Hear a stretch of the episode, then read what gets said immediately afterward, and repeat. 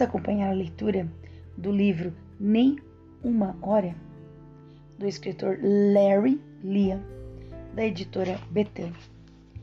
Nem por uma hora. Capítulo 1. O nome dele não é Henry. Eu tinha 17 anos em 1968, quando fui trancado na ala psiquiatra do Hospital Monter Francis, em Tiller, Texas.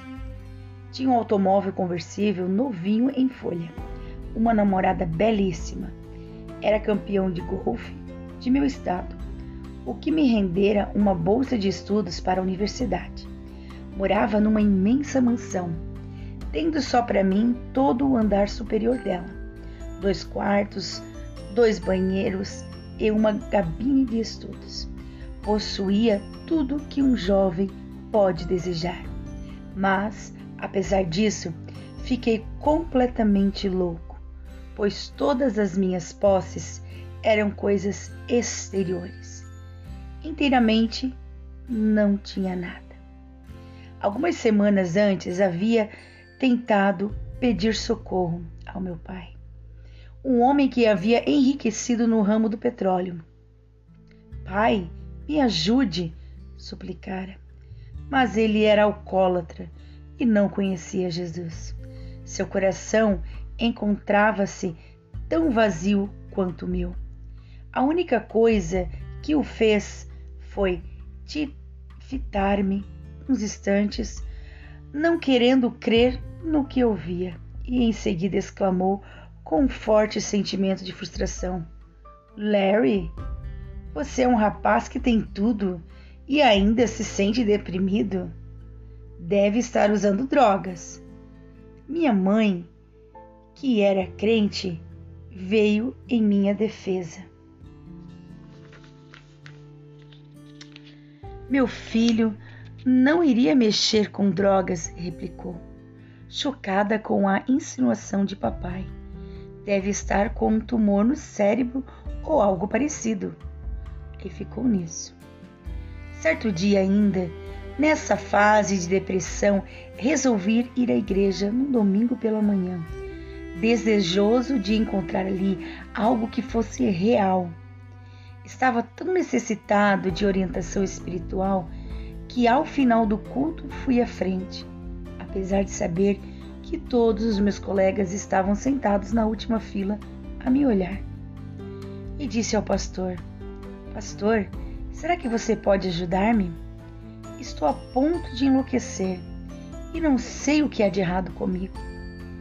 Sabe o que foi a resposta do pastor? Deu-me um tapinha no ombro e procurou tranquilizar-me, dizendo em voz baixa: Isso vai passar, meu filho. Você é um bom rapaz. Olhe aqui, preencha esse cartão. Tudo que meu pai podia me oferecer era dinheiro, e a igreja, por outro lado, apenas um cartão para preencher. Não sabia a quem mais recorrer. E, como minha mãe continuasse insistindo que eu devia estar doente, resolvi ir ao médico. Fiz diversos exames, mas não se contestou, não se contestou nada uma causa física para os males emocional. Então fui internado na ala psiquiatra do hospital para me submeter a uma bateria de testes psicológicos. Pouco tempo depois da internação, entrou em meu quarto um médico que me disse num tom de voz compreensivo: Acha-se acha um pouco deprimido, não é?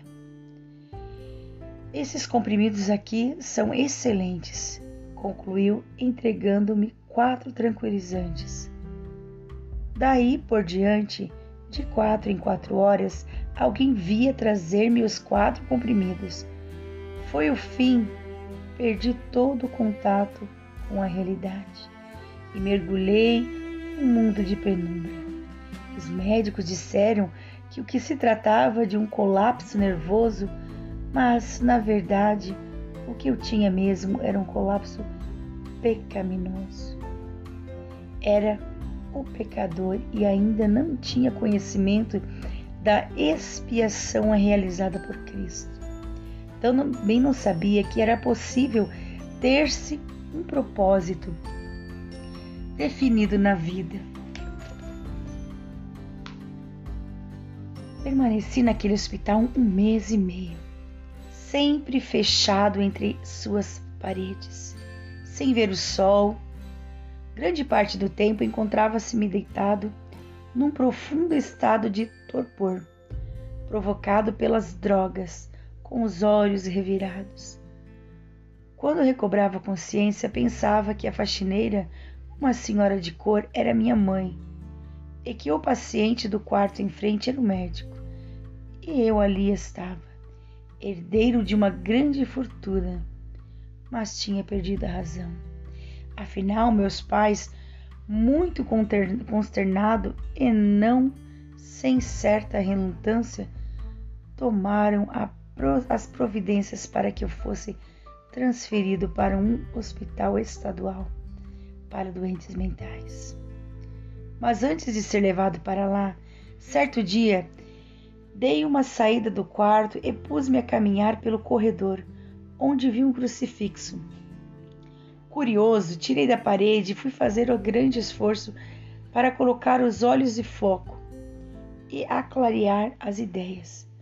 Consegui ler a inscrição em latim, que dizia INRI. Com a mente ainda um pouco entobada, continuei a vaguear pelos corredores daquele hospital católico, reconhecendo todos os crucifixos que encontrava e pensando naquelas letras confusas. Assim que as freiras me viram segurando os crucifixos junto ao peito, vieram correndo para recuperá-los. Mas ao vê-la, deparei também perseguido por elas. Até esse momento, estivera resmungando desconexadamente, mas aí passei a berrar desorientado. O nome dele não é Henry. O nome dele não é Henry. O nome dele é Jesus. Alguns dias depois, houve um momento no quarto em que consegui recobrar totalmente a minha lucidez. Então me ajoelhei e pus-me a reclamar e clamei: Jesus, Jesus misericordioso. Não foi uma oração muito certinha pelos padrões religiosos. Simplesmente clamava, chorando, soluçando e suplicando, Senhor, para que me acudisse. De repente ouvi uma voz no meu interior, ao meu coração. Agora você é meu filho, dizia ele levará minha mensagem a esta geração. Você será meu ministro.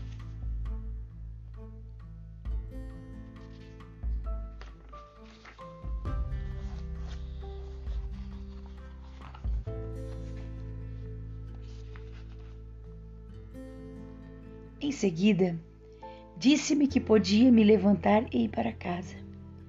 Senti-me completamente bom, mas não poderia sair assim pois as portas estavam trancadas. No dia seguinte, o médico veio me examinar e fez as perguntas de rotina. Como você está, Larry? Agora estou bem melhor, respondi.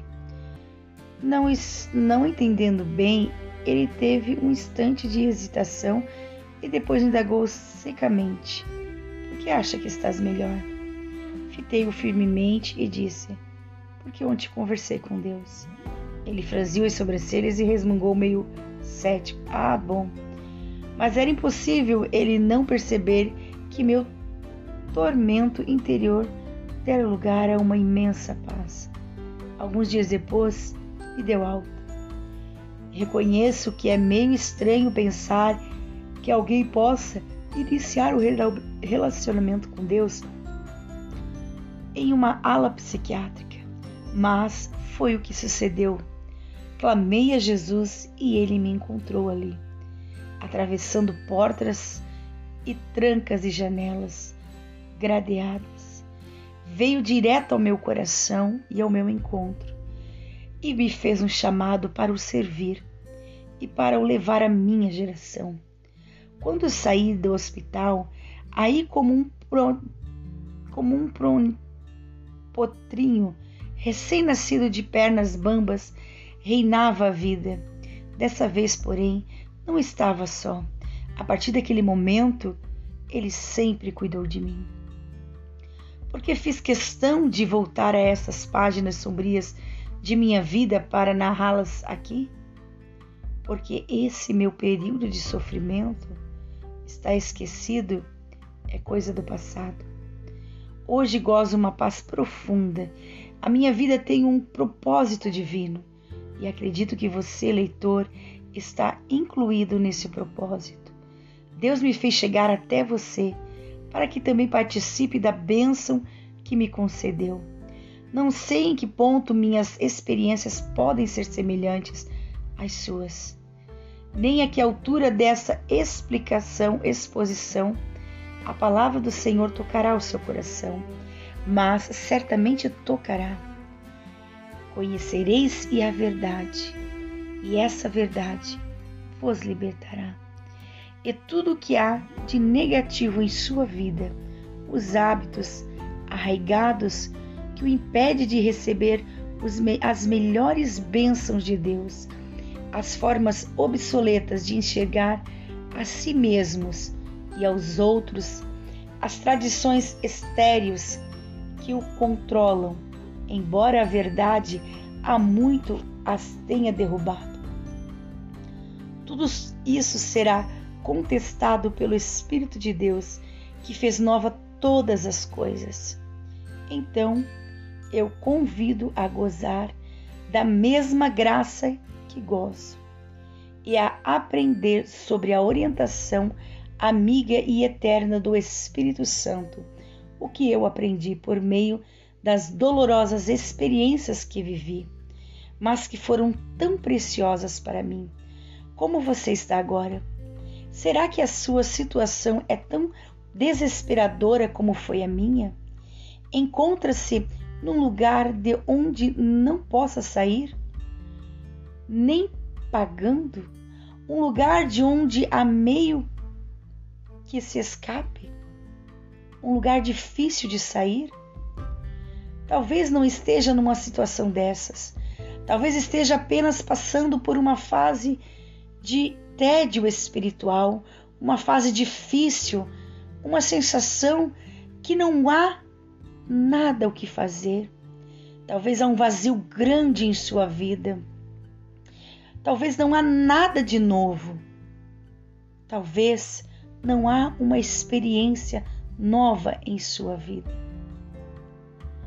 Converteu-se há alguns anos e agora tem a impressão de que já ouviu tudo o que tinha que ouvir. Há, quanto tempo pensa você meio cético? Deus não revela nada de novo a ninguém?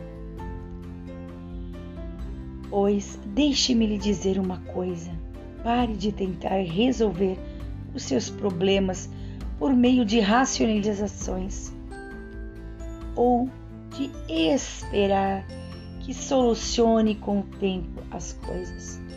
Ore a respeito deles. É bem provável que sua situação não seja desesperadora, mas pode ser que seja, não sei. O fato é que Deus só vem ao nosso encontro, comunica-nos sua paz e equaciona nossos problemas quando nós nos ajoelhamos e falamos do quanto nós necessitamos dele. Quando nós invocamos o seu nome, e só fazemos isso quando nós estamos desesperados. Só fazemos isso quando não temos mais solução, quando não temos mais esperança, quando não achamos mais saída é o que você tem o que fazer. Faça isso, meu amigo. Faça agora. E ao clamar a Deus, não esqueça, o nome dele não é Henry. O nome dele é Jesus. Aqui foi o capítulo 1.